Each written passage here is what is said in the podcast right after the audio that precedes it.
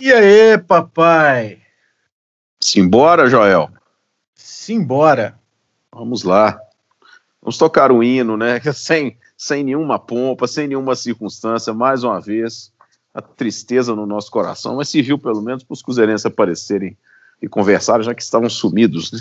Então, como eles querem nos malhar, que nós vamos ser terceiro ou quarto no brasileiro da Série A, eles, eles foram dez primeiro na Série B, mas pelo menos se viu novamente para ter algum assunto no futebol. O que, que, é Cruzeiro aí que você está falando? Eu não sei o que, que, é isso, não. É porque você é novo. Você é novo, você tem 33 anos. Eu, eu, eu sou. Você tem 33? Eu sou 10 anos mais velho que você. Mas quando eu tinha é, 7, 8 anos, era a moeda que tinha no Brasil. Aí depois ah. aí acabou mesmo, virou cruzado, cruzado novo, real. Não existe mais. É, isso eu estudei em livro de história, entendi. Pois é. Toca um hino.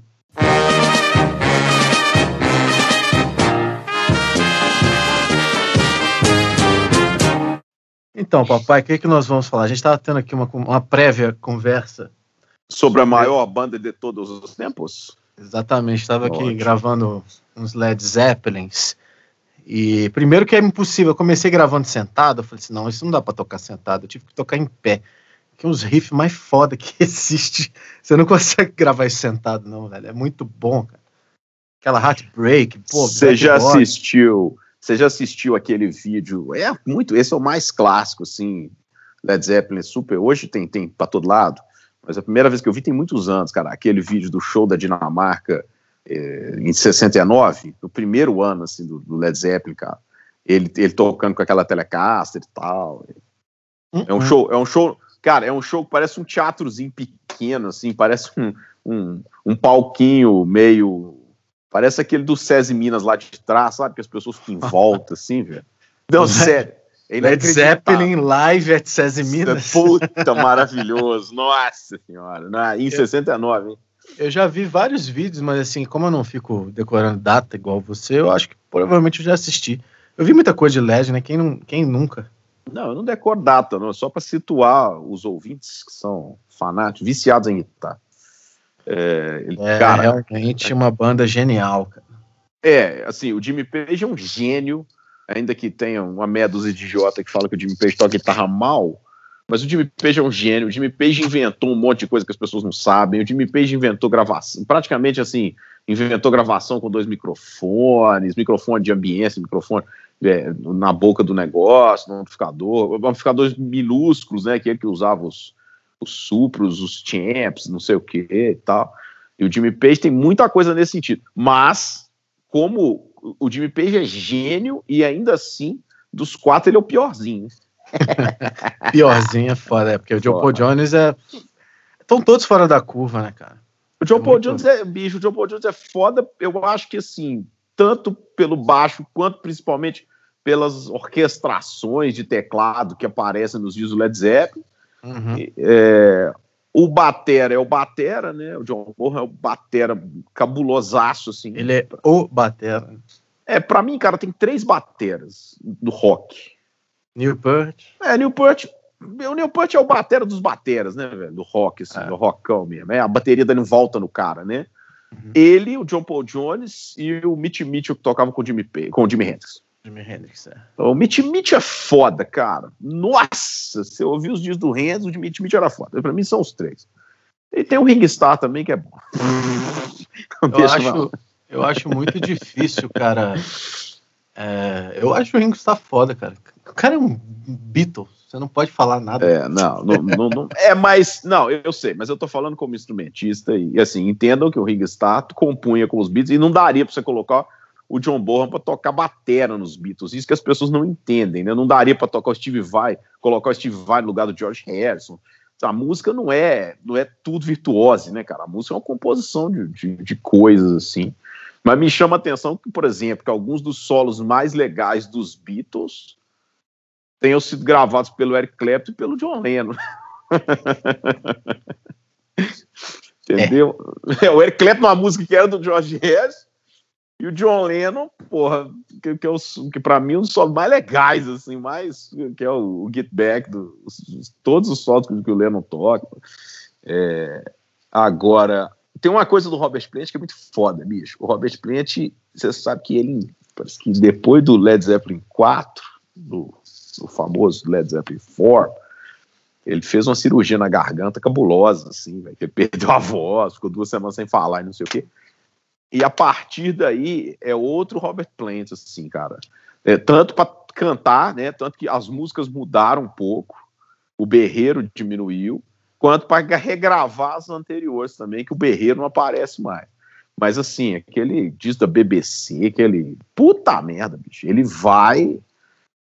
Eu, assim, o Robert Plant, para mim, é o maior vocalista do rock. Né? Pode falar que é o Mick Jagger, ele pode falar que é o. Principalmente que é o Fred Mercury, mas eu Pra mim, o Robert Plant é o maior vocalista do rock. É, eu acho que eu. Pra mim, o Fred Mercury, mas assim, tá tudo ali na mesma. Isso é muito pessoal, assim. Tá tudo ali no mesmo top 5. é, cara, o que, eu acho, o que eu acho doido do Queen é que o Queen é uma banda de rock. Bicho. Ópera é... rock pra mim, na minha vida. Assim. É, mas, mas assim, onde que tá o Queen?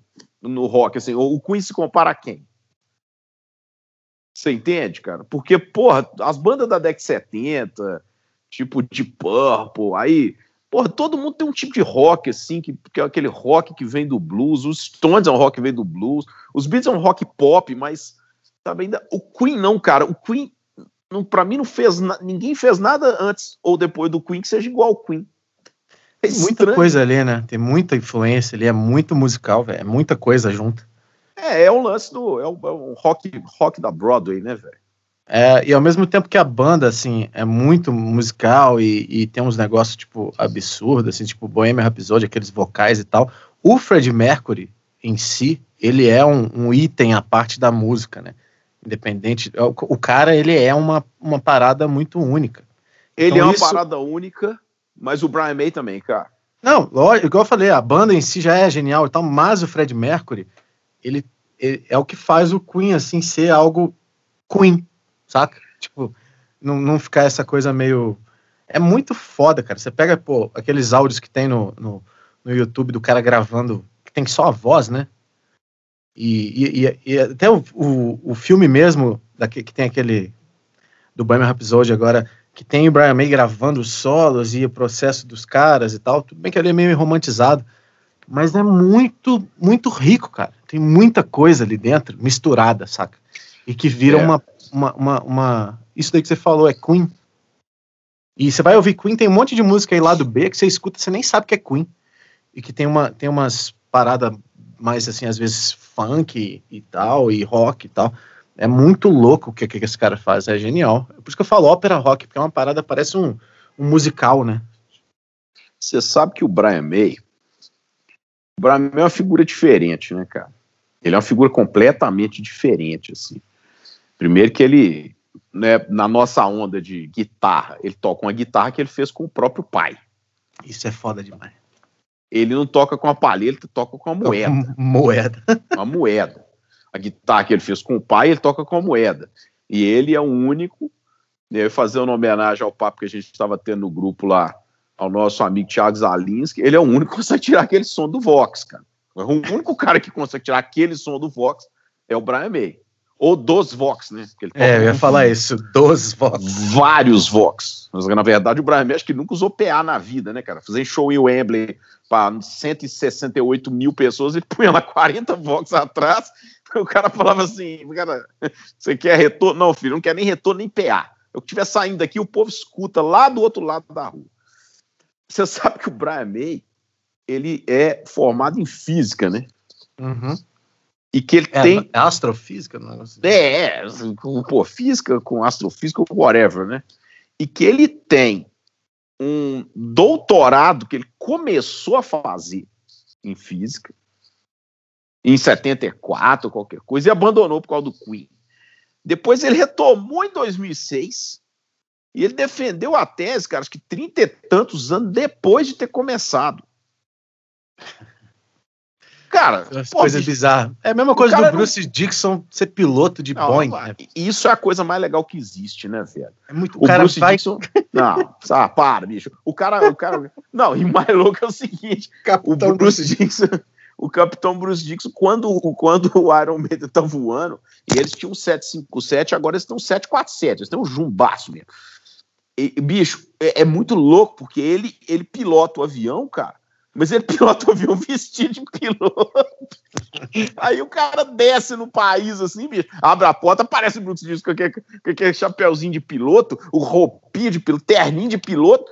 Bicho, caralho, o cara, o cara é o dono da banda. Cara, ele não é o dono da banda. O dono da banda é o, é o baixista, Steve Harris. Mas ele é o cara, bicho, ele é o Bruce Dixon, né, cara? O vocalista do Iron Maiden. Ele, ele, podia simplesmente pilotar o avião de bermuda e chinelo, cara. Mas o cara pilota com roupa de piloto, velho. Cara, é porque ah, assim. Fora, fora ele já ser o Bruce Dixon e ele ser do Iron Maiden, que já é algo assim. Como porra, ser guitarrista do Queen, né? É. É. é. O cara, pra não. Tipo, se ele é piloto, de, é extremamente difícil, velho, você se tornar piloto de uma parada dessa. Né? Bicho, um 747, você é, é difícil louco? pra caralho, velho. Caralho, você pilotar. Porra, Vou fazer pilotar um aviãozinho.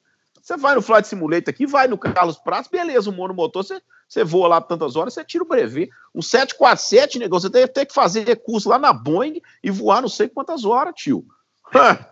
É Para! Muito, cara, isso é muito bizarro, velho. Cara, isso é muito, muito. Outro que faz isso é o John Travolta, né?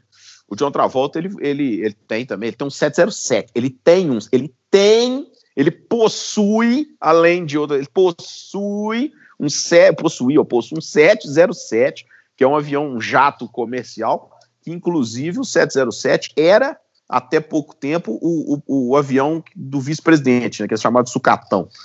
Mas o 707 é um, é um avião grande, comercial e tal. Ele tinha na casa dele e tal. O John Travolta, velho, ele faz, ou fazia, fez durante um tempo, assim, de, de, de bobeira, tá? Voos comerciais pela Qantas, porque ele é australiano, né? Então ele voava pela Qantas. Cara, você imagina você entrar num avião, tipo assim, ó, eu vou de Sydney para para, sei lá, para Nova Zelândia, eu vou decidir para Tóquio. Uh, atenção passageiros, aqui é o capitão de outra volta. Estamos aqui, teremos um voo de aproximadamente 23 horas com direcionamento a Belo Horizonte. Um voo viagem. O cara começa a cantar, né? Tipo... Ah, bicho, para, velho. Não, não, você imagina o cara te receber na porta, cumprimentando os passageiros na porta. O de outra volta. É, cara, eu desço do avião e faço, tá de sacanagem. Vai cair. Isso é igual meu sogro, velho. Meu sogro não entra em avião se tiver freira no avião. Você entra em avião com freiras, Cassinho? Nem entra. Várias vezes. É, eu não sei, bicho. Ele tem essa mania, velho. Ele não entra em avião com freira, velho. Por quê? Não, não sei. Diz que não pode entrar em avião com freira, cara. Mas, uai. Não faz sentido. É o contrário, né? Tipo, é um avião abençoado não, ali que tá protegido. Não, eu acho que não. Eu acho que não. Depende Mas, da freira, né? Se for a freira do, daqueles filmes de terror, eu também não entro, não. Freira de filmes de terror. é, a freira, que é a freira macabra do cacete. Mas, velho, eu sim. Falar nisso, já passou perrengue em, em aviões? Perrengue em avião? Ah, bicho, eu uma vez eu passei um perrengue, deixa eu ver assim.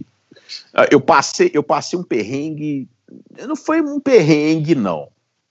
Eu passei um perrengue uma vez num voo que eu tava vindo, de, de, cara, putz, tava voando, que foi uma vez que eu, fui, que eu fui, uma vez que eu fui, não, a vez que eu fui ao Japão, quando eu voltei do Japão, era um avião da, da, da Korean Airlines, e ele tava, era um 747 batendo asa em cima do Oceano Pacífico de madrugada, velho, é estranho, você vê um 747 bater asa, é um negócio estranho, mas diz que é normal. Agora, eu uma vez, velho, eu vim do Rio, eram 29 de dezembro, dois dias antes do Réveillon. Tinha ido uma reunião lá, um negócio e tal. Cara, e foi uma, via foi uma viagem que assim, ela atrasou porque o galeão tava fechado, chovendo pra cacete. E, e, e aí era três horas da tarde, o avião saiu sete horas da noite, beleza. Acho que eu vou dar gol, se eu não, não me engano. Aí o avião subiu e ele sobe do galeão ali, ele sobe em direção a Sete Petrópolis direto ali, né? Então já subiu Cara, ele veio cruzando, mas uma chuva que você olhava pro lado, bicho, tava passando um rio na asa, velho. Que pá, pá, pá, mas beleza, o avião tá subindo, tranquilo. Aí, pá, pá, pá, o avião come, no meio do voo, cara, a lua tava do meu lado assim. Aí eu comecei a rodar, aí a lua passou pro outro lado, aí a lua passou pro mesmo lado, aí a lua passou de novo. Eu falei, essa porra desse avião tá rodando, né? Ele tá dando volta. Aí o piloto, né? Ó, oh, senhores passageiros, estamos aqui aguardando a abertura de. Porque tá chuvinha, né? Dezembro, shopping tudo lá. Cofins está fechado, estamos aguardando, temos mais uma hora e meia de gasolina. Se não der, nós, nós vamos para Campinas. Falei, puta merda, bicho, dois dias, os caras vão jogar em Campinas, né? Mas beleza, né? Aí, cara, de uma hora para outra, o cara tomou rumo para Belo Horizonte e veio. Cassini. Esse cara, um avião, ele, ele gasta normalmente a aproximação dele, na hora que o piloto tira, né? Ele põe no idle mesmo, ponto morto, e deixa o avião descer, gasta 20 minutos. Né? Esse cara gastou 12. Ele embicou o avião para baixo e veio. No avião, mas assim, do jeito que ele embicou, eu falei, que é isso? Esse cara, esse cara vai julgar esse avião em cima de alguma coisa. Mas tava. Porque é o dobro da velocidade de descida, praticamente, né?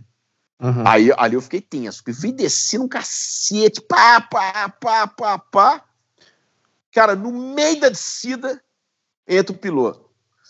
As senhoras, uh, iniciamos nosso procedimento de descida. Eu falei, descida não, caída, né, cara? Descida. Suicídio. Porra. É. Ah, só, só, só, só. Cara, esse cara. Porque o que aconteceu foi o seguinte: Confins abriu e falou assim: pousa, idiota. Aí o cara jogou o avião para baixo, paz, veio. Em 12 minutos, eu, eu cronometrei porque eu sabia que tinha alguma coisa de errado, né? Não era errado, mas no, no dobro da velocidade é foda. Cara, ele desceu, pá, pá, pá. Quando eu vi, cara, ele já tava em cima da Cristiano Machado, ele pousou indo. É difícil pousar indo, você sabe disso. Ele sempre pousa em direção à cidade, né? Ele pousou reto, velho. Ele passou por cima do Cristiano Machado assim. Ele faltou pouco para ele pousar na linha verde, mas do jeito que ele já bateu, já bateu a chuva do cacete, pá! Enfiou. Na hora que ele entrou, já tinha fechado com o fim de novo. Mas foi uma vez que eu meio que assustei, assim, que o bicho desceu muito rápido. Mas se for mas... ver, a, a ignorância é uma benção, né? Porque qual pessoa que tem noção de que a partir do momento que ele liga o ponto morto, são 20 minutos e fica cronometrando isso. Não, não, é, não, eu não fiquei cronometrando. Eu não fiquei cronometrando. Na hora que ele começou a descer, eu olhei que horas eram.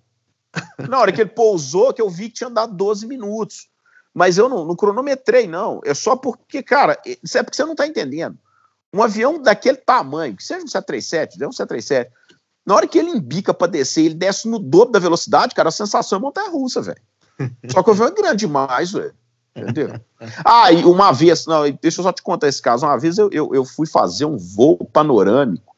Esse caso é clássico, cara. Um voo panorâmico em Las Vegas, no Grand Canyon. Isso foi em 97. Eu tinha um evento lá de, de coisa de, de, informática, né? Que eu mexia com isso na época. E, e aí nós fomos fazer um voo panorâmico num avião que cabia oito pessoas, assim, um monomotorzinho mesmo. Um voo de três horas e meia. Só que nós entramos, estava eu, um time meu, mais uma turma, né? Tinha seis pessoas, mais o piloto e, e o copiloto. Só que a, não era piloto, era uma pilota que estava fazendo, tirando brevet, horas de voo, sacou? Ela estava em instrução. Beleza. Nós éramos cobaia daquela brincadeira. Aí, velho. Né, é, tem que ser, né? É, porra, não dá pra voar sem ninguém, não, velho. Nós pagamos, caralho. Só que foi um negócio, tipo, era tipo uma hora da tarde. Aí nós já almoçamos e corremos. Almoçamos assim, comemos um cheeseburger e corremos pra lá. É, eu lembro, cara, comi o cheeseburger, eu lembro disso direitinho. Eu lembro que comi o cheeseburger no Cisa Palace, que a gente tava no Mirage, comi no Cisa, fui correndo. É. Aí, beleza. Aí Chegamos lá, cara, o avião, o monomotor, não tem pressurização, tem porra nenhuma, então o vento que você recebe vem de fora, né, cara? É como se abre uma, uma, um, teto solar pequenininho assim para entrar uns ventinhos. Né? Velho, essa porra subiu e eu tinha acabado de almoçar e, e, e ele, ele voa praticamente como se ele estivesse no mar, né? Ele voa assim, balançando, balançando, assim, em meia hora eu comecei, meia hora eu comecei, né? Aí cutuquei meu tio e falei, bicho, não tô passando bem. Aí ele já me esticou um saquinho, eu já inflei o bicho, pá! Falei, puta, meu, primeiro, né? Cara, eu enchi três, Mainê que tava, que, assim, eu lembro que eu comecei a passar mal quando eu olhei na janelinha e vi lá embaixo, naqueles Grand Canyon, aqueles, aqueles, aquele curso d'água lá embaixo, onde passa aquelas, né? Aquela coisa que esses filmes e tal, mas lá embaixo, cara, aquela porra balançando, eu já comecei a passar mal, cara. Eu fiquei três horas passando mal dentro do avião. E, e, e, eu vomitando, e os caras vomitando, e a mulher dando aquele cheirinho, aqueles bon air que, de, de banheiro, de, de rodoviária, e aquilo me fazia mais mal, ver. Nossa! Ah, e, é, e, é, um efeito em cadeia, né? Um vomitou no avião, ah, véio, não, fudeu. já era. Fudeu, fudeu. ali já. já eu era. fui o primeiro, eu confesso que eu fui o primeiro. Você puxou, cara. Quantas vezes, cara? Já, eu, eu, nunca, eu não tenho muito, nunca tive problema com avião. Na verdade, é porque eu. Você contou um caso, fácil, né? Você contou um caso no papo de guitarra lá. É, e... aquele ali é extremo, né? Aquele ali é um, uma coisa absurda. Mas eu falo, em voos comerciais normais, assim, eu, eu nunca tive problema, até porque eu chego e durmo, apago, então eu nem. Pode, pode ser que eu tenha passado e nem vi. Eu geralmente acordo já pousando, assim. Mas, nossa, quando tem o lance do. do, do um vomitou, velho, aí, aí, é uma, aí vai aquele cheiro, né? Aí vai. É. Começa de um lado do outro e não dá. Uma vez eu tive um que, que a gente estava. Era Vitor e Léo ainda na época, e a gente estava vindo de Uberlândia, e o de Uberlândia, cara, toda vez dava problema, porque o aeroporto não tem aquele negócio de. Eu não sei qual é o nome do, do equipamento, mas que parece que você não consegue pousar no, no automático. É um negócio assim, velho. Você deve saber o nome disso daí. E toda vez fecha porcaria do, do, do, do aeroporto. Então já pô, perdi ensaio uma vez por causa disso e tal. Era um, era um saco esse aeroporto de Uberlândia. Aí, velho, numa dessa a gente voltando e arremeteu, tipo assim, umas três vezes, assim, com fins. E tinha, um, tinha uma excursão, cara, de, de dessas beatas, de, cara, tinha umas 30 beatas no avião, e aquela zona, fulana! É, que entraram todas, toda tirando onda, né? E brincando, aquela coisa de excursão e tal, e eu cansado pra caramba, falei assim, putz, e sentaram umas duas do meu lado e tal, e tipo assim, aquelas blusas da, da, da é, não sei o que, do canção nova e tal. Nossa. E, e aquela falação, fulana, fulana. Aí começou a remeter, começou a dar problema, vai voltar, não sei o que. Rapaz, mas foi uma puxação de terço para tudo quanto é lado. E uns, ah, minha Nossa Senhora, que não sei o que e tal. Eu falei assim, gente, não adianta rezar não, velho. Fica tranquilo. Ou cai ou a gente pausa, véio. não tem muita escolha. Aí a mulher olhou pra mim assim, tipo assim. Você seu infiel, né? Tipo assim. Seu me, quase que elas me exorcizaram. Te excomungaram ali na é, hora, né? É, mas Tirar da igreja, velho. As, as beatas estavam cheias da graça ali e ficaram Você tentar entrar ali na igreja do Carmo, você tá com seu nome na porta. Você não entra, velho. Você não entra. E um, um que tá eu já tive, eu sou para-raio de criança em voo. Tipo assim, se tiver alguém com criança, ela vai sentar do meu lado e eu vou dormir, vai dar três segundos e vai começar a chorar. Eu fui para Portugal, velho, com a criança chorando aqui até lá. Aí eu falo assim, ah, eu já até costumo. Eu já tento, tipo assim, eu já acho a frequência do choro da criança, começo a trabalhar que aquilo ali é, um, é algo normal. Fico, fico nesse mantra, né? Ah. E, e, e, fico, porque, bicho, é impressionante, velho. Eu sentar, vem uma criança do lado, eu cara, cansado eu, eu vou te show, falar né? uma coisa. Eu vou te falar, Nossa, eu como cara. pai de pai de crianças. Não, não tem o que fazer, cara. cara. Não vou brigar nem nada. É não, criança. É, eu só quero fazer um disclaimer, assim, cara. É, é, isso, é, isso é a coisa assim. Você pode ter certeza, em casos, em raros casos é diferente do que eu vou falar, mas você pode ter certeza que se uma criança chora, cara, quem mais fica incomodado são os pais. Ah, é? Exatamente por causa disso, assim. Eles não têm o que fazer, sabe? A criança tá ali num, sabe, numa situação que para ela é um estresse e tal, ela não tá fazendo ouvido, tá pressão, tá pressão no né? ouvido, frio, temperatura, barulho. Então cada criança reage de uma forma. Tem criança que dorme, tem criança que realmente chora. E os pais, assim, cara, porra, é foda. Eu, eu entendo isso aí, mas também assim, quem quem tá do lado não, não tem culpa, né, cara? De, de... Mas eu não, tipo assim, eu já começo a rir, porque eu, eu falo assim, eu já vejo uma criança e falo assim, ah, óbvio, vai sentar do meu lado. Aí, puf, senta do meu lado e começa a chorar. Eu nem, tipo assim, fazer o quê? Não vou obrigar uma criança. Pô. O avião tem isso, né, cara? Assim, é, você, pô. Você, você vai pode... cri... é... Tem uns caras que criam caso, né? Tipo, você dá vontade de falar, ô irmão, é uma criança, velho, vai criar caso. É. Mas que, pô, você faz ali um show e tá cansado, de repente começa aquele choro, você fala, você é. fala, puta merda, uh, camisinha. Você lembra, você assistiu o Que é isso, cara? Coisa feia, velho. Podia ter sido com você, inclusive. É, pois é, né? É. Você lembra do. Você assistiu Beavis and Butthead do America, que é o filme do cinema do Beavis and Butthead? A cena do avião lá que é espetacular, cara. Eu não lembro, dá, cara. A velhinha. A velhinha ah, tem, uns, um... tem uns comprimidos, aí o Bivas pega os comprimidos, toma todos os comprimidos da velha e, e dá um tilt, velho. Fica loucaço, ah, meu cornholho, ah, meu cornholho. O bicho fica loucaço. E acho que é a melhor cena desse filme, cara. Eu assisti é blusa, isso no né? cinema. Ele coloca a blusa na cabeça. É, a blusa na cabeça. Eu assisti essa, bicho, eu assisti essa cena no cinema, no Pontei. Eu e meu irmão, meu irmão que é mais próximo de mim, assim, de idade, que ele é dois anos mais novo que eu, que eu tenho outros dois mais novos, hein? Mas o, o segundo, cara, cara, eu comecei a rir tanto, eu passei mal de rir, que, que, que meu irmão ficou constrangido, falou, velho, vamos sair de cinema, que você tá passando mal. Eu falei, não, agora eu vou assistir esse. Ah, foi ridículo. Mas é Beavis and Butthead, né, cara? Coisa surreal, assim. Bem... Ah, eu lembrei daqui de um perrengue, mas assim, é, foi, engra... não, foi engraçado agora, né? Porque na, na hora não foi bom, não. Eu tava, tive um, uh, um problema estomacal na hora do pouso, velho. E eu corri pro banheiro. Você pra, pousou? Pra, pra fazer o número dois.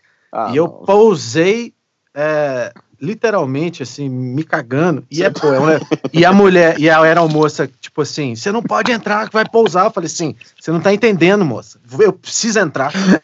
Aí ela, mas vai pousar. Eu falei, me esquece, eu, eu, vou, eu vou entrar. E aí entrei meio que forçando, assim, e, e, e apoiei, né, porque eu ia ter o impacto. e a gravidade, de certa forma, ajudou. Puta pariu, cara. Aí, pousou, você pousou, você pousou com a Qualcione, né? Amarrou.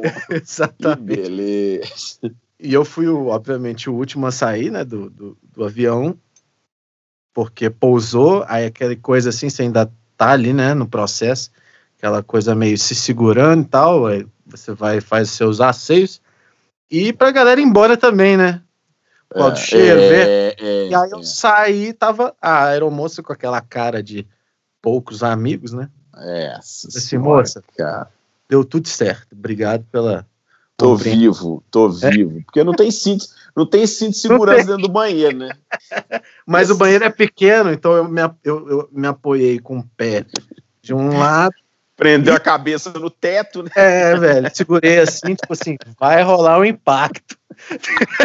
e é uma administração muito difícil, né? Porque tem Você tá de lado, né, velho? Tem isso é, também, né? Tem que controlar o esfíncter, tem que controlar várias coisas assim.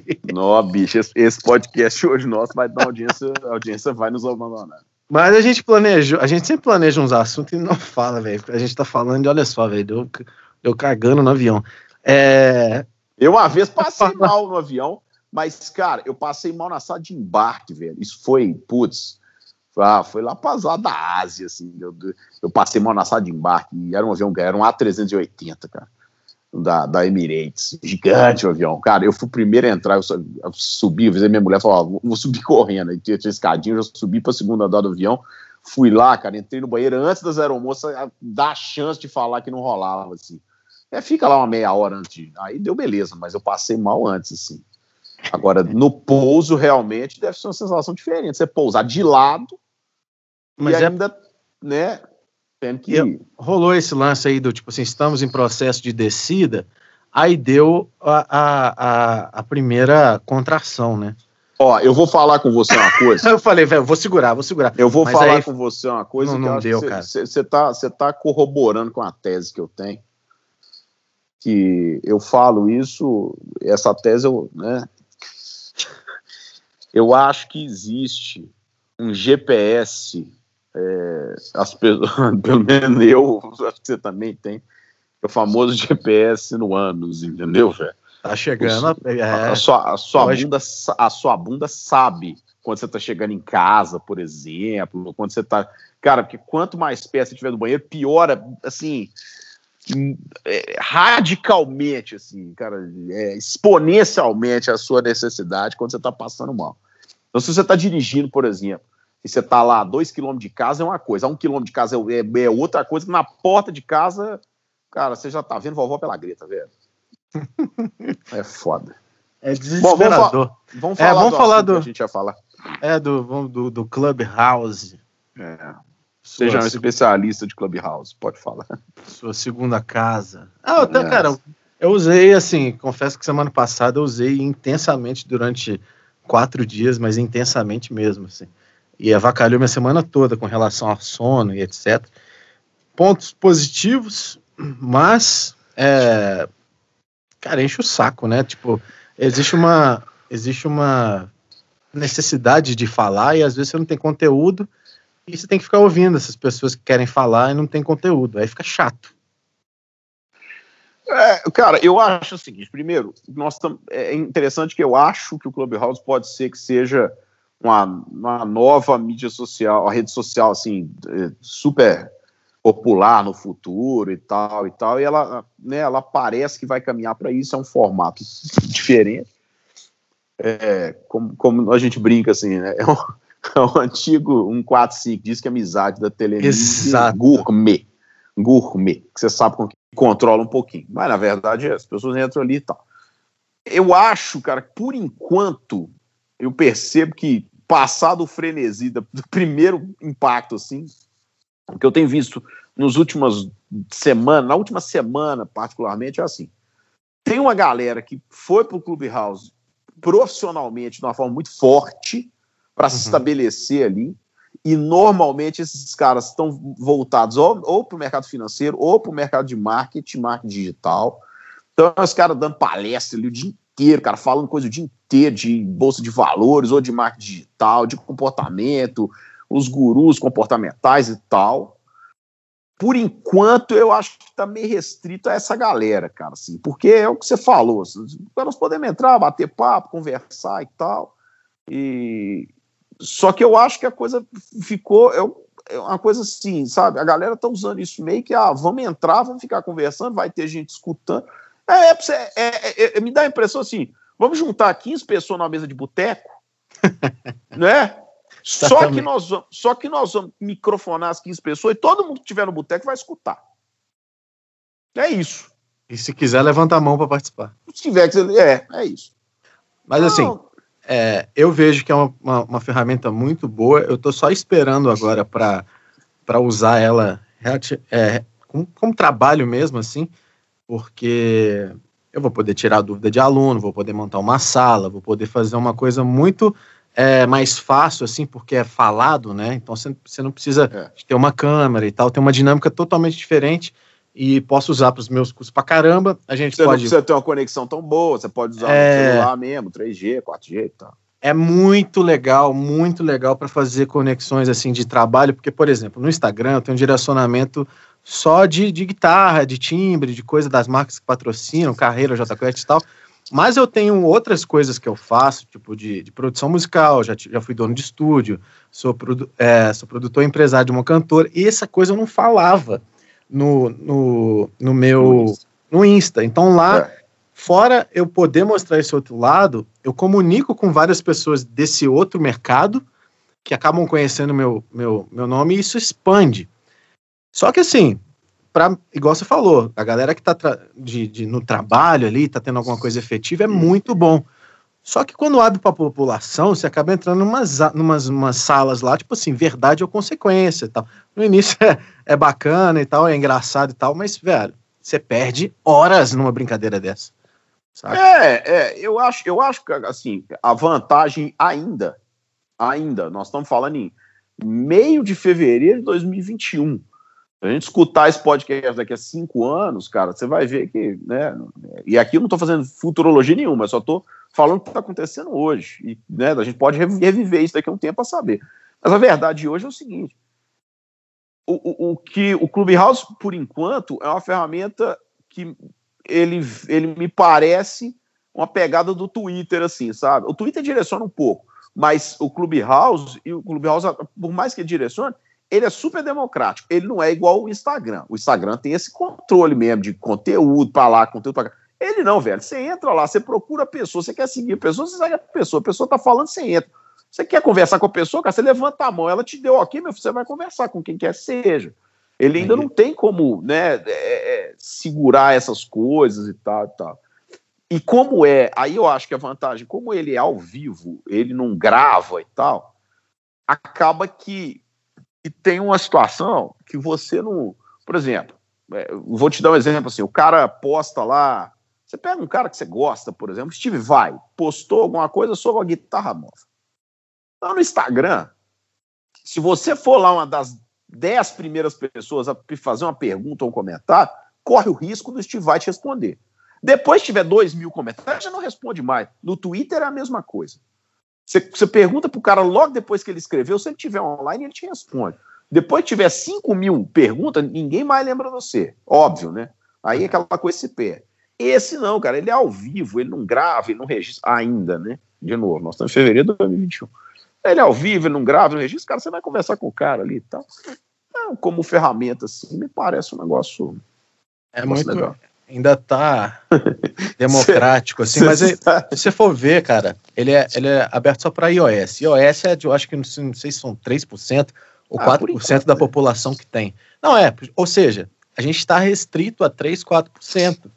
Então, tipo, e agora já está crescendo mais e tal, as salas já estão cada vez mais ramificando, e a tendência é essa, é, né? É. Você ter ali palestras, né? Tipo assim, a gente chega e fulano com ciclano Palestra, entra. É isso aí. E, só que o negócio, cara, o grande, o grande lance é que se você vai fazer uma palestra comigo, chama o Torquato, chama Nieri, o público de todo mundo interage e começa a te seguir. No Instagram, não.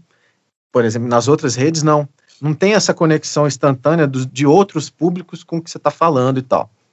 Agora, um negócio que eu percebi. Não, mas cara, tem hoje, né, Cassino? É isso que eu estou dizendo. Tem hoje porque está restrito, tem pouca gente. E aí, assim, os caras realmente. As pessoas estão seguindo. Eu mesmo tenho um monte de seguidor aqui que eu nem sei quem é. As pessoas estão uhum. seguindo, meio que assim, cara, eu preciso seguir alguém, né, para dar, pra dar movimento. É. Eu saber que sala que eu vou, né? É, é. Mas é, tá. Eu acho, cara, eu acho a ferramenta muito, muito massa, velho. Dá para fazer muita fazer coisa. Pergunta. Deixa eu te fazer uma pergunta. Hum. Você responde como você quiser. É, é, há duas semanas atrás, assim, dois dias depois que eu entrei no, no, no Clubhouse, e tinha dado aquela, aquela coisa do, do Assato, né? O Assato queria sair das redes sociais. E ele fez a conta no Clubhouse. Ele fez uma conta no Clubhouse. é, eu acho que eu fui o terceiro a seguir ele, né? Assim, sei lá. Pois é. Engraçado, né? É. Tá, discorra sobre o assunto. Cara, eu, eu já eu falei isso algumas vezes com as pessoas. Eu acho que esse negócio da SATA é o seguinte: você curto e grosso, assim. É, se for, se ele tiver realmente doente, se isso for depressão, é, isso tem que ser tratado, porque eu sei, eu sei bem como é que é isso tem que ser com médico. Espero que a família esteja próxima, porque não é uma brincadeira, não é algo simples, saca? Agora, se for uma coisa artística, ah, estou com bloqueio, não sei o quê, repito, eu não sei como que é, torço para que seja uma coisa simples, torço que ele passe por essa situação. Mas se for uma coisa, ah, estou com bloqueio criativo, eu tenho a seguinte opinião, velho. Melhor coisa para tirar esse negócio de bloqueio criativo se Nossa, chama drogas. boleto. A partir do momento que o boleto chega, não existe bloqueio criativo para quem vive de música. Você tem que pagar aquela porra daquele boleto. Então você vai fazer os negócios diariamente, velho. Diariamente eu tenho que produzir conteúdo, eu tenho que trabalhar, eu tenho que responder. E eu não tô afim. Aí eu olho os boletos e vou lá e faço. E passa aquele bloqueio, eu faço outra coisa, canso, descanso, vou. E assim vai. Então, assim, existe o lado sério, se for uma doença e tal, beleza, tem que ser com médico. Eu acho que se for doença, cancelar Instagram não vai sarar, saca? Não vai resolver. E é isso aí. Então, tomara que ele passe por isso, tomara que ele faça um disco, tomara que ele tenha mais sucesso e que ele continue bem. É... O Kate Richards deu uma entrevista uma vez para Playboy, aquelas entrevistas da Playboy, aquelas famosas entrevistas da Playboy de 20 páginas entrevista, excelente, senão. Playboy americana, não sei se foi em 78, não sei o que. Os caras perguntaram, porra, mas negócio de droga, vocês usam droga demais, vocês usam droga, como que é negócio de droga? Falei, Moço, deixa eu te falar uma coisa. É, todo ano, um cara da gravadora que bate na porta e fala assim: cadê o disco? Cadê o disco novo? Cadê os hits?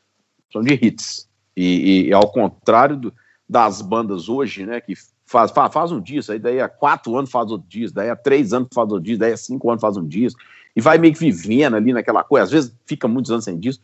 Se você for pegar a carreira desses caras ali, Stones e Beatles, década 60, era um disco por ano, às vezes dois, né? Né? Então, aquela coisa criativa, pá, pá, e, e, muito pressão, pressão, pressão, pressão. E ele falou, cara, a gente usava droga só para suportar isso, não era para ficar doido, nem para farra, nem para nada, não. É, eu, assim, com quem eu conversei que tem contato com, com a Sato, algum contato com a, e tem algum contato com a Sato e tal, me falou só que ele tá dando, tá dando um tempo, tá descansando. Não me, não me parece que seja nessa questão é, psíquico-emocional, assim, me parece uma coisa tão grave. Não me parece, pelo pouco que eu conversei ali e tal. Mas me dá a impressão, cara, que, que ele chegou num ponto que ele está sofrendo, na verdade, é, não é um bloqueio criativo. Ele bateu numa, na parede ali, que ele está meio sem saber para onde ir. O, Assato me lembra muito de jogador de futebol que faz três gols no clássico com 19 anos e, e sai de um salário de 4 mil reais para um salário de 250 mil reais em três semanas. Né? E, e, ali a mídia inteira, a pressão que aconteceu com o Assato é que o Assato é, era um, um, guitarrista de, de Instagram e tinha nenhuma ou pouquíssima projeção como, como guitarrista, e ele já era, ele já tocava o que ele toca mesmo. Gravou um Don't Dream Is Over, há uns 4, 5 anos atrás, que viralizou, e nessa viralização é, é, rotularam o Assato como a nova face da guitarra, né? uma face de fresh face, o John Mayer, o, porra, a Jennifer Batten, não sei o quê. E aí os guitarristas todos foram atrás, aquela coisa que seria o novo Jeff Beck, não sei o quê. Mas, opinião minha, tá? De lá para cá, o Assato não fez nada. Ele fez os mesmos clipes de Instagram que ele fazia de um minuto. A obra do Assato é um monte de clipe de Instagram de um minuto. Gravou, ele assim, tem as suas cantoras lá que ele segue, que ele, que ele fez as suas turnês e tal, mas ele não fez um disco, né? Ele, ele, podia ter feito um disco. Ah, mas disco hoje não faz mais nada. Não, beleza. Então, ele podia ter feito né, alguma coisa um pouco mais significativa. Então, assim, eu entendo que todos esses, todos esses, por o Govan, que é o Govan, o Govan só tem um disco. Disco mesmo, ele tem um. Guthrie Govan. O Erotic Cakes. Ele tem lá o Aristocrats, que ele tem dois discos e tal, mas o disco dele só tem um. De 2006, 2007. Porra, ele é um Govan, oh, grande Govan e tal. Cara, o Satriano tem 30 discos. O Vai tem 30 discos. Os caras ficam produzindo ali. Bem ou mal, os caras estão produzindo, estão inventando, colocam outras coisas e tal. E a minha impressão, cara, é que ele chegou, me, me parece, tá? Só, que, que, ele, cara, ele é aquele negócio, ele não tem pra onde ir. Porque ele, que ele toca aquilo ali, e aquilo ali meio que desgastou aqueles 15 minutos de fama que ele tinha. Eu não, eu não vejo. Ah, não, eu acho até que ele toca mais do que aquilo. Ele pode fazer outras coisas mas simplesmente ele não faz. Agora, aí, aí sim, eu acho que entra um pouco na primeira lei de Darwin, né, velho? primeira e única lei de Darwin, né, da, da seleção natural, velho. Dizer, o, o, o, bicho só cria asas para voar, entendeu? A, o, o, pato só nada, só nada porque precisa nadar, senão ele é igual galinha, não nada. Então, o assato não sei se ele precisa pagar boleto. E aí, não, em não precisando pagar boleto, ele pode se permitir também não ter muito. Ele pode se permitir não fazer o que o Nier está fazendo, por exemplo, de virar a carreira dele toda para um esquema de curso que deve estar ajudando muito a pagar os boletos dele, que ele pode ter muito boleto que ele vai pagar facilmente, né? Tá ganhando um bom dinheiro fazendo o curso, entendeu o momento Passado simplesmente sumiu. Não sei se foi inspirado pelo Thiago York, que ele conhece lá e tal, que isso ficou um ano sem fazer nada. Depois lançou um disco. Quem sabe daqui a um ano o Assato não lança um disco, ah, cheio de coisa, na surpresa. Poderia acontecer. Não, mas não me parece o caso, cara, porque tudo que eu vi do Assato é clipe de um minuto, velho. Cara, isso daí é o seguinte, cara. É, essa frustração gera por questão de propósito, direcionamento. Para você, você, tipo assim, tem um valor enorme o lance da obra, o lance do disco e tal, o que para mim já é uma forma diferente. O que eu busco, tipo assim, a obra, esse reconhecimento, essas coisas artísticas já não é o meu foco. Para ele, não sei, ele, eu vejo ele perdido, essas frustrações vêm por causa disso. É, é inegável a, a carreira dele, os feitos dele, senão a gente não tava aqui perdendo nosso tempo falando 15 minutos, porque ele é realmente uma figura muito relevante que fez algo que eu não sei se alguém vai fazer nos próximos 15 anos na guitarra brasileira. Mas isso é um, cara, isso é um negócio muito psicológico, pressões e tal. Eu já vejo de um jeito. É, eu, meu, meu lance é mais assim: é, pagar as contas, viver de música, conseguir viver de música. Essa é a minha vitória, essa é a minha realização. Para você, você já vê, tipo assim, ah, o cara que é realizado, o cara que tem obra, o cara que tem música e tal para o André, que seja agora vender curso e tal, cada um tem a sua parada. Agora, quando você não tem isso, quando você fica. Tipo, você não sabe o que, que você quer. É, fica no come, limbo, né? Começa a vir pressão dali, começa a vir pressão daqui, começa. Bom, o, cara, o cara vira para mim e fala: você tem que ter disco. Eu falo: não, não tô afim de fazer disco, isso não é para mim. Acabou, eu não vou sofrer com isso. O cara vira pro. pro, pro porque eu, não, eu tenho bem definido o que eu quero. Esse tipo de, de, de frustração vem porque o cara, tipo assim, ele, ele, ele não sabe ele não planejou um negócio ali, as coisas foram acontecendo, ele não sabe se ele é sideman, para mim ele é mais artista, ele se cobra de ter disco, aí tem isso aqui, vem pressão de todo lado, e ele embolou ali, velho. Eu vejo, tem uma leitura como essa, é inegável. E outra, às vezes o cara tá cansado, velho. Também, sacou? Ele pode ali é. parar ou não. O problema é que qualquer atitude dele, por ele ter uma baita de uma carreira, vira uma discussão. Quantos caras aí. É, eu, se eu parar um mês de usar no meu Instagram, não vai acontecer nada ninguém vai discutir, ninguém vai sentir falta e tal, meia que dúzia ele vai. Não, isso não é, vale. É porque é porque vira um negócio muito, Você é muito assim, querido, saca, velho. Você é muito querido. E eu, e eu posso virar e, e, ficar um mês assim, tipo assim, não estou afim de fazer o Instagram e tal. Eu não vou, agora o que eu falo assim, eu não vou fazer notinha falando, ai, estou mal, vou parar o Instagram. Porque eu acho que se eu tenho que resolver coisas interiores minhas, algum problema meu, eu resolvo minhas coisas, não vou ficar é. postando isso. Eu, eu não acho nem que seja o caso isso, é isso mesmo. Mas eu vou te falar uma coisa, cara. O Assad, assim, o que a pressão que eu teria no lugar dele, a pressão que eu teria no lugar dele, e sem conhecer a cabeça, é assim: se você for pegar o que o Assad gravou, mesmo antes do Don't Dream Is Over, dali para frente principalmente, cara, tudo é, é assim, é muito certinho, muito perfeitinho, é tudo muito, não tem um errinho, não tem nada de errado. É difícil você ficar assim, tudo que você faz tem que estar tá nesse padrão. Então ele já colocou um padrão para as coisas dele muito par, assim, muito alto, né, cara? Muito, porra, é, é, é, o, o, som é todo certinho, tudo. Isso, isso é difícil, cara. Toda vez que você for postar alguma coisa, quer dizer, você pega o Joe Bonamassa, por exemplo, o próprio Eric Jones, os caras postam qualquer coisa, o cara liga lá um iPhone, aí fica tocando ali na frente daqueles amplificadores, som ruim, o cara tá nem aí. O nego vai falar na orelha dele, o cara não tá nem aí. Entendeu? É bem o, resolvido. O Assato não. É, o Assato não. O Assato, ele, ele tem aquele polimento ali da coisa dele. Agora, o que eu sei, eu sei, né? É que assim Sabe aquele cavalo que passa selado na sua frente? E você não monta nele? Ô, bicho, do assado já passou um aras. Já passou um aras na frente dele. De negócio de Nuno Bittencourt querer gravar, de negócio de, de Quincy Jones querer fazer uma noite em Montreux de assato com John Mayer. Olha o nível de coisa que nós estamos falando. Já passou um aras de cavalo selado na frente dele. Ele subiu na, na Jesse, não sei das contas lá, na, na Tony, Tony, não sei das contas, nas moças que canta com ele lá, que ele canta, mas essas coisas, Bruno Mars, já passou um Aras na frente dele. Não sei se esses cavalos vão passar de novo. Acho que ele ainda tem prestígio, acho que ele. Mas tem hora, cara. Você tem que montar no cavalo. Se o cavalo passa selado na sua frente 20 vezes, uma hora você monta nele, porque senão uma hora vai parar, uma hora para de passar. É, isso, isso, isso, é para todo mundo.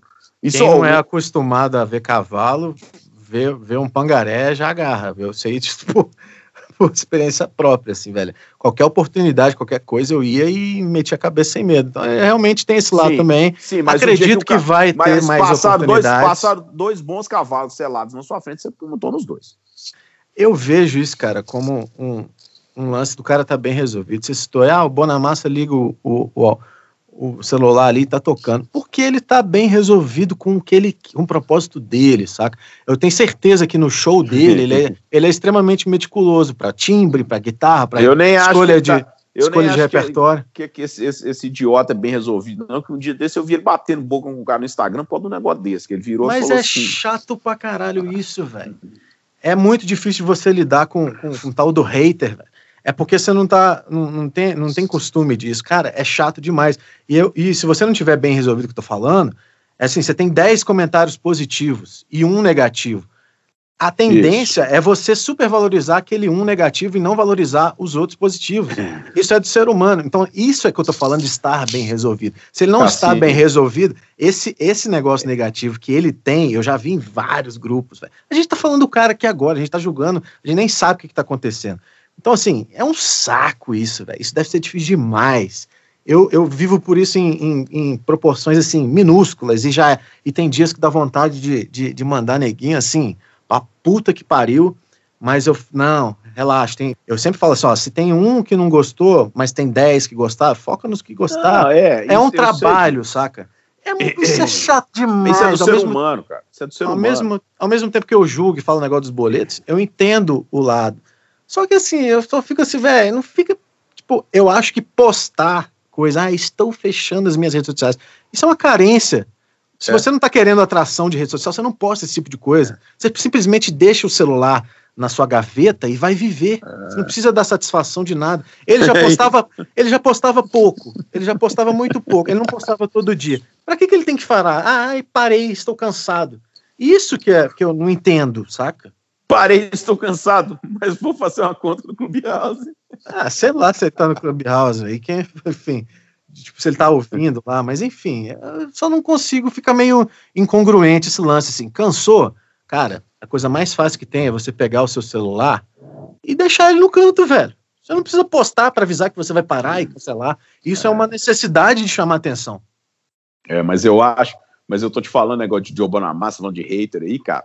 Vou te falar uma coisa, assim, você sabe, que é, existe um certo patamar artístico que o cidadão atinge, que eu acho, essa é opinião minha, o Joe Bonamassa não está nesse patamar exatamente porque ele bate boca, bate boca com o nego em fórum, bate boca com o nego em Instagram, por de insegurança. E assim, o cara tá. Tem nego que tá tão acima disso, assim, tipo, você imagina o Eric Clapton responder alguém é. falar mal, que ele toca mal? O Mark Nova, o David Gilmour, Exatamente. o Jimmy Page. Esses dias eu vi um, um ah. vídeo genial do David Gilmour tocando violão, aí botaram um passarinho na cabeça dele.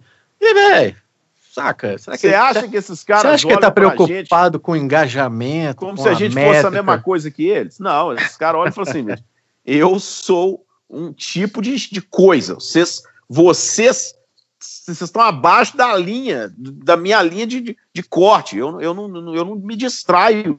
Com, entendeu? É igual. É, vocês são tá formigas na minha selva. É. Ele, eu não conheço esses caras pessoalmente, assim. Mas os caras que eu conheci, que eu considero geniais, que eu o tive. Cara do time. De, é, que eu tive, tipo, ele, o, o, Milton Nascimento e tal. Bicho, o cara trata todo mundo super bem. Ele não tá preocupado, ele está bem resolvido, saca?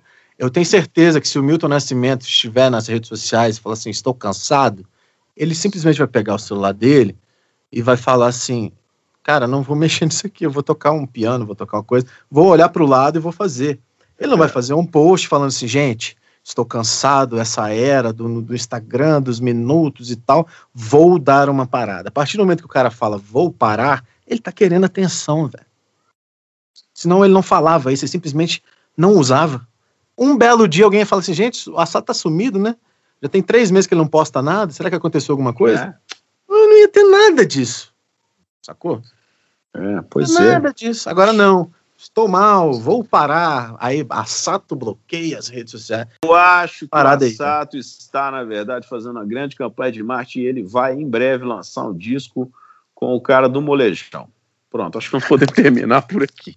O Asato é legal, cara. Tipo, a gente teve uma oportunidade de conhecer ele, não é dessas coisas. Então, assim, é até, enfim. Um eu acho que não é marketing, eu não acho que seja doença, eu acho que ele pode estar um pouco saco cheio, até porque a vida dele ficou uma coisa muito, quer dizer, morava sozinho em Los Angeles, aquela coisa. Ó, bicho, vamos lembrar, nós estamos no meio da pandemia, né? Qualquer um pode dar uma pirada nessa situação. Você imagina, o cara tá em Los Angeles, não pode sair de casa, não pode, não pode tocar. Eu acho que o problema do músico também, cara, um músico que, que, né, que se envolve com outras pessoas, toca com outras pessoas, grava com outras pessoas, sabe, faz coisas, colaborações com outras pessoas, se não puder ter o contato, sabe, é, é um negócio que, que priva o cara ali também e tal. E o Assad tinha essas, essas turnês que ele fazia com esse povo, ia para a Ásia muito e tal. Você tira isso do cara e o cara, né, ele, ele não tem essa dinâmica de, de de compor, ou se tem, nunca demonstrou, mas gravar discos ou coisas. Então ele também não, não tá fazendo isso, cara. Joga o cara trancado num apartamento, que seja em Los Angeles ou que seja lá no Mato Grosso, onde é a família dele. Aí realmente o cara pode ter dado uma pirada e. Enfim, eu, eu entendo, eu não acho que seja depressão, eu só não acho que é sabe? Eu agora marketing, eu não me parece ser, tá? Até porque eu é, também acho que não, cara. Não, ele não.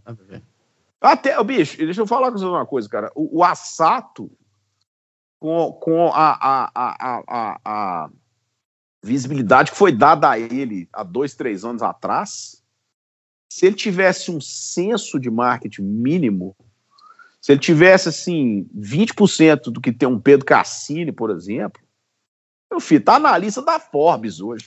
Numa boa. Numa Mas, boa, sim. Ele teria cara... feito. Ele teria feito coisas assim, tipo, pague 5 mil dólares para ficar duas horas com a clínica ou com o Matheus Assato. Os japoneses iam pagar, filho, milhões deles. Mas, velho, isso daí, todo mundo, a partir do momento de fazer uma análise do, da, da, da, coisa do, do próximo, é, é, muito, acho muito fácil, cara. Acho muito fácil. Ah, porque se, se, se, se, se. Eu não faço, eu não, não gosto desse negócio do si, velho. Eu analiso o que ele fez. E ele fez coisa pra caralho que nenhum brasileiro fez. Ponto. Saca? Entende? Então, assim, o jeito que ele é, o jeito que ele é hoje, o jeito que ele faz, gostando ou não, você ou eu ou qualquer um, ele já fez uma parada que ninguém fez no tempo que ele fez. Ah, mas se fizesse isso aqui, cara, não cabe, velho. Não, não ele existe. Ele é um isso. artista, ele é um artista do, do, do, do, dessa situação nova dele. Isso ele é. é ué. Ele é, uma é um artista coisa... desse momento, ele é um artista né, que foi não, e tal. Mas... Não dá para você comparar com a carreira de, qualquer outra. É diferente, cada um tem, tem o seu. Ele teve um, um, uma parada no Instagram e rolou, e, velho, e, eu, e ele não é músico de quarto, velho. Fala-se muito disso. Não é. O cara tocou no Rock in Rio, o cara fez turnê, o cara tocou com todo mundo. E não é, ele pro, usou o Instagram pra parada crescer e cresceu pra caramba. Fez um negócio com a Oficina G3 agora, fodaço. O único, o único ponto que eu, que eu, eu tenho para falar disso é assim: se você quer, que tá cansado da rede social, Saia. É, larga o celular, não precisa avisar. Saia francesa, né, velho? É, saia francesa, depois volta. Se não quiser voltar, não volta, volta. Se tiver patrocinador te pedindo um negócio, você grava lá para ele e tal. Pronto. Eu acho muito estranho esse lance, assim, é chamar essa atenção. Freud explica isso daí. Muito bem, Pedro Cassini. Você está psicólogo hoje. é, temos mais, temos mais algum assunto. Recebi aqui o, o inventário de buraco negro. É reverb isso aí, né? Reverb. Vou, ainda nem, ainda nem, nem liguei ele, mas parece ser interessante. É, isso é, tá, é, assim, ele não deve ter muito mais do que o H9 tem. Né? O H9 já tem. O H9 tem, tem, muita coisa lá dentro, né? Ele tem uma parte. O negócio é que o H9, cara, ele tem uma. Você pode usar um por vez, né? Então, assim, eu agora, por exemplo, estou usando o H9 para modulação, porque eu uso reverb do Boss. O H9, o H9 é só um por vez? É, é né? apesar dele ter tudo, então assim, eu uso um por vez. Por isso que tem muito é, pedalboard que você vê às vezes dois H9, três H9, que aí o cara tá usando um para reverb, um para delay, um para modulação. Mas assim, se for o Max, o H9 Max, ele tem tudo lá. Então, às vezes, o cara compra, ele, ele quer um, um, um só para reverb, só para delay, aí ele compra o H9 mais barato e bota só os algoritmos de reverb e delay e deixa um max lá para botar o que ele quiser. Porque dá para fazer um disco inteiro só com um max, né? É.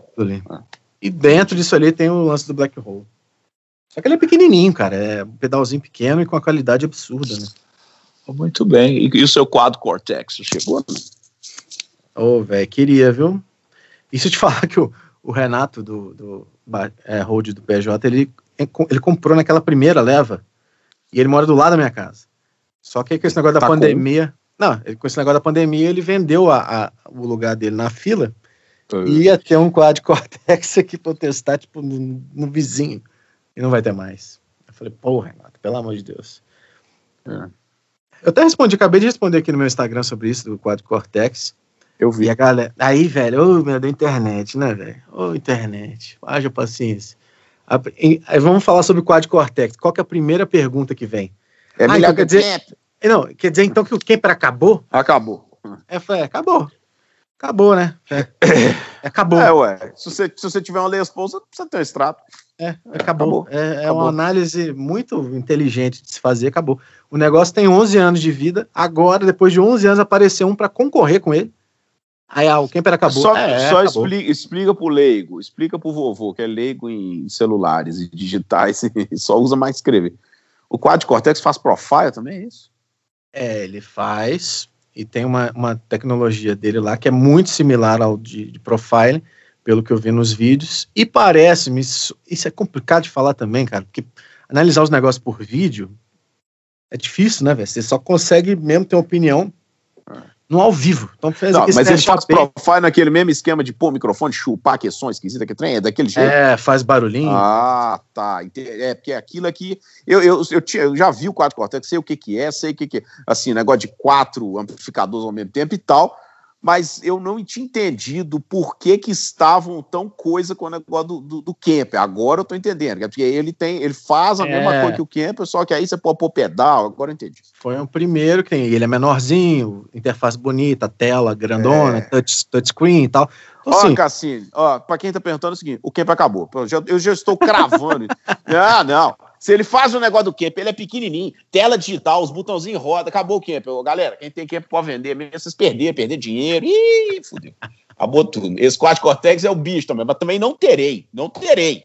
Mas terei. ele é bem melhor, bem melhor. Terei, terei os dois. E. Ah, não, e aí você, você escuta uns negócios assim, velho. Tipo ah, porque o Quad Cortex tem seis entradas. Vocês são quatro ou seis entradas para instrumentos, que isso para banda é excelente e tal. Aí eu fiquei assim, excel, excelente, vai ligar tudo numa coisa só. Aí, aí ele dá um reload e acabou o show, né? Tipo assim. É. Que logística é essa? Que pensamento é esse? Você vai ligar tudo a sua banda num quad cortex? eu acho isso. O Como Fábio assim, virou para mim e falou assim: Nenhuma banda vai fazer isso, velho. você tem que testar o fractal, você tem que testar o fractal, mas tem que ser o, o 3, o novo. eu falei, ô Fábio, pra mim nenhum, nem dois, nem três, nem nenhum, não sei nem do que você tá falando. Ai, ai. É, o grande problema está lá atrás, né? Independente se for o quad, o camper, o fractal, coisa, se você não souber timbrar um é. pedalzinho ali no amp, seja ele transistorizado ou valvulado, não adianta nada você comprar. Se, se, você não souber fazer um só do Pink Floyd com, com um HM20 da Oliver num Bandit 112, não, você não vai conseguir é. fazer isso, né? Você vai nem ligar um negócio desse, velho. Não adianta, velho. A, a, a, eterna procura, estamos na geração da procura pelo atalho. Como é que eu faço para conseguir o um negócio rápido? Não é. vai, velho, não existe. Não eu, Tava, eu tava comentando isso com alguém ontem, esse lance de que, assim, cara, o problema de você ter isso, seja quad cortex, Kemper, fractal, Helix, qualquer GT1000, GT1, GT100, GT200, é que, cara, se você não sabe qual que é o seu som, você, cara, você vai ficar tocando um monte de sons. Quando o cara fala assim, não, mas é porque eu tenho, eu tenho, eu tenho, eu tenho, né, o Kemper, né, tenho lá 86 profiles. Porque nessa música eu uso isso, nessa música eu uso aquilo, nessa música eu uso aquilo, aquilo. Cara, e o seu? Qual que é o seu? Não, eu não tenho, eu, esse aqui eu tô do Jimmy Hendrix, esse aqui é do Led Zeppelin, esse aqui, esse aqui. Cara, beleza. É, eu acho que isso é lindo para quem tem que tocar som dos outros, para quem toca banda de baile, e que toca sete horas de músicas alternativas. Mas, cara, se você não conhece o seu som, porque se você entrega isso na mão do, de novo, do David Gilmour, do Eric Clapton, do Eric Jones, os caras, cara falou, bicho, meu som é esse aqui. Eu posso até, o Mark Knopfler está usando o Kemper, eu posso até usar esse som aqui, mas eu vou usar esse, meu som é esse aqui, eu estou replicando o meu som. Porque senão, cara, é, é igual eu estava comentando com o Fabiano, amigo meu, né? É aquele negócio, cara, é um baralho com cartas demais para você jogar. Você entende? É, é, é carta demais para você julgar. Você só precisa de três cartas ou cinco cartas, aquele eu monte acho, de carta. Né? Eu já tenho uma opinião que parece, mas diverge em algumas coisas. Eu acho que para você é, achar o seu som, Primeiro, você tem que estar muito certo ali do que, que você precisa, né? Existe um músico que está trabalhando, existe o cara que, que, é, que, tem hobby e tal. E beleza. Só que para você entender dessas coisas, você precisa experimentar muita coisa. É muito fácil para mim ou para você, então, que tem acesso e já testou 300 milhões de amplificadores, começar a entender: ó, eu gosto mais disso, eu gosto daquilo, porque 99% da população tem um ampli, o cara pega na internet, tá, uma pedaleira ali, cara nunca não teve chance de experimentar a coisa até para ele entender e começar a gostar disso ou daquilo. Porque no início eu ficava perdidaço. Eu não sabia, eu estava tentando replicar sons e tal. Depois que eu experimentei um macho, experimentei aquele, experimentei um Bogner numa caixa e tal, depois de anos, aí eu fui falando, ó, eu gosto mais disso, eu gosto mais daquilo, independente do som que vier, eu vou começar a fazer isso aqui, isso aqui, e pronto. Então, se não dá pro cara ter um som próprio, tendo um primeiro amp é, transistorizado, uma guitarra só, e não testar, não, não, não viver essa, esse lance dessa procura. Que é justamente o que eu vejo. Tanto em músico profissional quanto em músico é, de, de hobby, o cara não sabe o que, que ele quer. Ele vê um pedalboard grande, ele quer ter um pedalboard grande. Ele não, ele não, tá, não quer entender para que, serve cada um, ele não sabe se ele vai precisar daquilo, ele não sabe nem o que, ele vai tocar. Ele quer comprar os pedais, ele quer montar, quer tirar foto, quer mostrar e tal tanto de músico, eu respondo todos os dias, balãozinho, qual que é o pedal essencial? Eu falei assim, velho, que música que você vai tocar? Você vai tocar só um clean? Velho, pega pelo menos um afinador e, e pluga direto. Mas parece que o cara, tipo assim, não, porque se eu chegar só com isso, é, eu não vou ter, é, como é que fala? Eu não vou ter chance no mercado, ou o meu som não vai ficar bom. Não é parece que não é possível que o cara consegue é, usar aquilo ali. Na, falou do é. Nile Rodgers, Nile Rodgers no Fantástico, ele é o Nile Rodgers, foi tocar, o som dele é clean. Ele ligou a guitarra dele direto num, num hot rod lá, todo enferrujado, e fez o som do Nile Rodgers ali, porque o som dele é aquele ali. Entende? Ele não precisou de um board gigantesco. Sim, mas eu vou te falar uma coisa, cara, que isso eu, eu, nunca, eu nunca tinha percebido isso. E, e percebi uma vez que eu estava viajando com o Léo Begiato, a gente foi até Nanã, e a gente tinha ido na Wild West Guitars e fui testar um monte de PRS, um monte de coisa, não sei o quê. Aí, cara, eu tô testando as guitarras, testando as guitarras. Troca de guitarra, passa a guitarra pra lá, passa pá, amplificador, amplificador pra lá, amplificador pra cá. E o Léo vira pra mim e falou assim, cara, escolhe a que você gostou mais, mas todas, todas que você, você toca, o som é, é muito parecido. Eu, na hora, eu achei aquilo assim um puta do elogio, cara. Falei, não, eu tenho um som. Eu não sei qual é, assim, porque quando eu me escuto, eu não consigo perceber isso. Mas eu tenho um som. E aí eu fui entender, cara, que o Nile Rodgers, de extrato, no, Hot Rod, ele vai soar muito parecido com o Nile Rodgers que a gente conhece.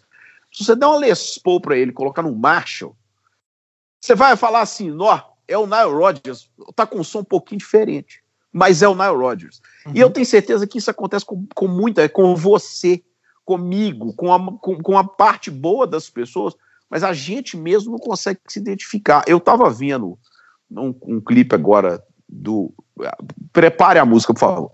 Eu tava vendo um clipe agora do Michael McDonald tocando, tocando What a Fool Believes, né, do Doobie Brothers deles lá, e classicaço, assim, e né, só porque a gente precisa falar isso, estava o seu Robin Ford tocando com o seu Dumble, o famoso Dumble 102, né, serial number 102, que é importante as pessoas saberem que é o serial 102. É, então, ao vivo, só que o, Robin Ford não é extrato, cara. E o Robin Ford não, é muito extrato, né? O negócio dele é o tele, ou guitarrador Rambuck e tal, mas, e, e ele não é extrato. E, cara, é, é o som de extrato, mas é o Robin Ford tocando. Sacou? Assim, você vê que é um som de extrato, mas você sabe que é o Robin Ford tocando. Então, esse lance assim do som é, é muito mais, cara, o que, que você se sente confortável, o seu som vai sempre girar mais ou menos em torno daquilo. Né? Eu, eu entendo quando você fala assim, cara, ah, porque né, eu sou músico de, de estúdio, então eu toco com 200 tipos de banda, eu toco às vezes country, às vezes eu toco rock dos anos 90, eu tenho que ter sons diferentes.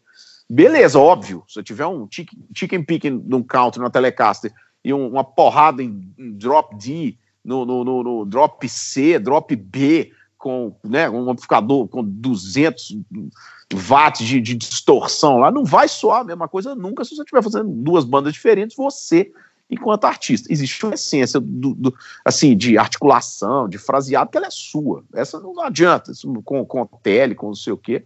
Por mais que o cara seja versátil, ele tem aquela coisa que é dele. Mas o que, o que me chama a atenção é isso, assim, cara.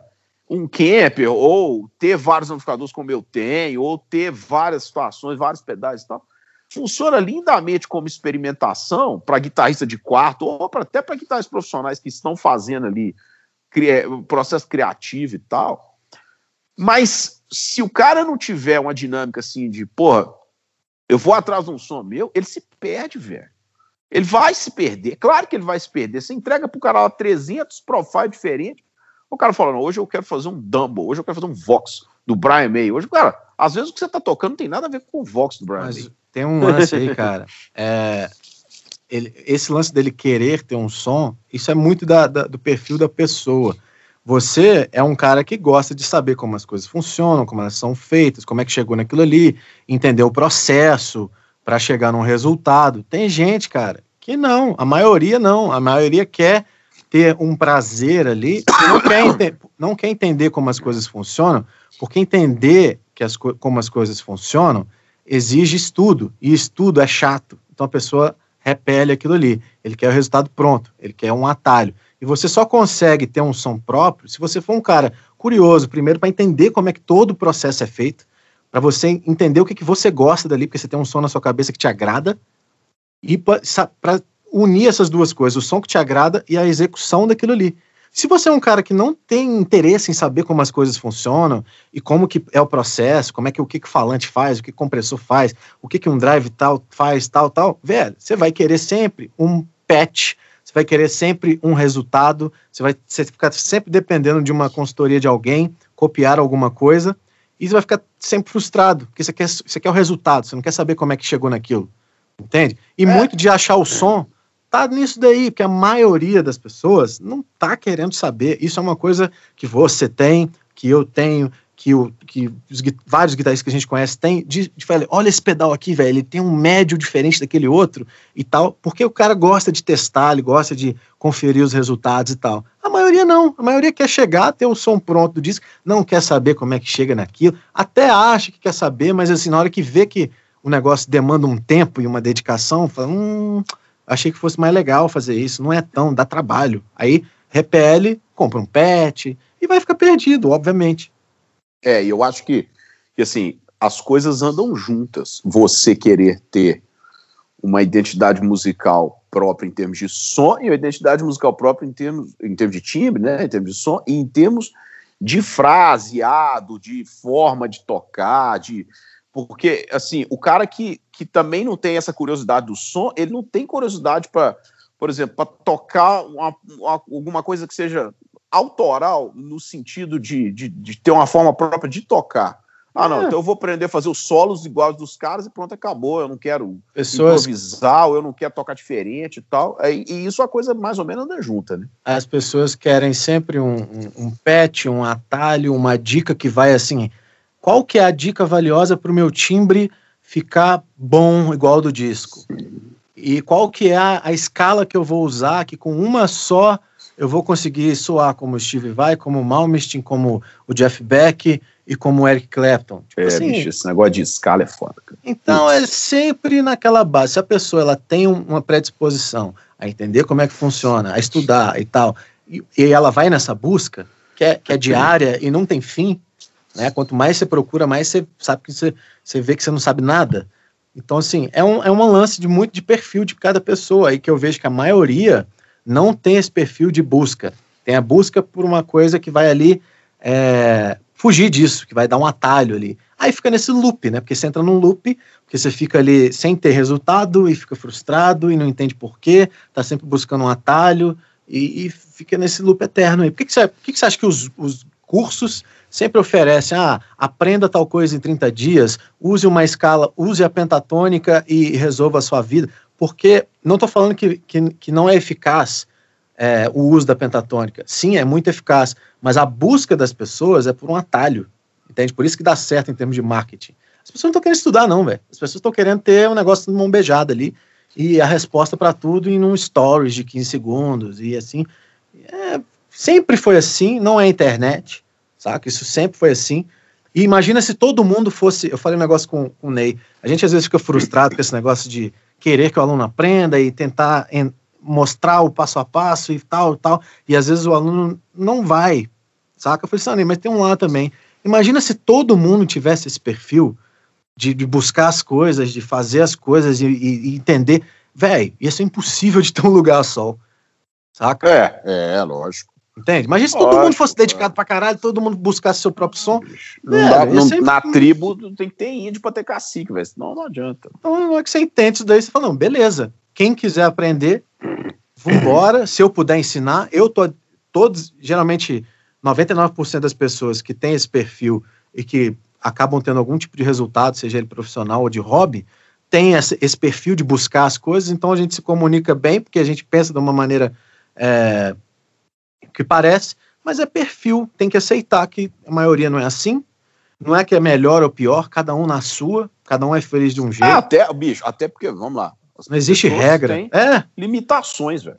Tem jeito. Exatamente. Só que, só que as coisas como são colocadas, velho, então tá todo mundo tentando colocar todo mundo na mesma caixinha e vender que o negócio resolve para todo mundo. E não é assim, velho. Não é, sacou?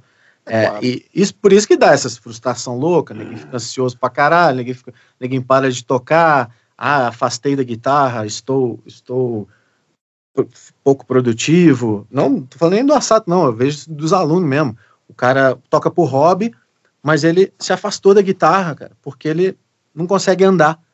Porque ele quer resolver o um negócio. Ao mesmo tempo que ele não consegue andar, ele é. quer, quer tocar, mas ele não quer sentar a bunda e estudar e entender o processo. Aí trava uma coisa não é compatível com a outra. Isso para timbre, isso para estudo, isso para qualquer coisa.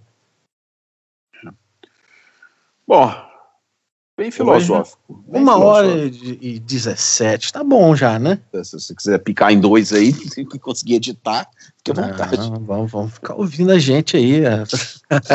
um tempão, hoje não vou editar é nada, filho. Não, editar que eu digo cortar e fazer dois programas, mas tá bom, então. Um programa longo. Hoje tivemos. Vai, eu vou ter só que anotar tudo que a gente falou, né? Porque a gente falou de avião, a gente falou. De, não, não. Recapitulando. O, o, o pouso sentado no banheiro, meu filho. É só isso que eu me lembro. De tudo nós falamos, a coisa que eu, eu pousei sentado no banheiro. Já, de lado, é... pousei de lado no banheiro. Espetáculo. Eu tenho que, de acordo com o Fábio FF, né? Nosso amigo FF. É. é FF é foda. Nossa. Eu tenho que botar uns títulos mais Criativos. Cria... Não, mais chamativos, né? Mais chamativo do que isso. Então eu vou botar hoje, me é. caguei na aterrissagem. Ah, não, para. É, ué. Porque... Não, não, não. Para. Me caguei na aterrissagem. Eu e Matheus Assato. Podcast número 20, me caguei na aterrissagem. Então valeu, papai. Até Falou. o próximo episódio.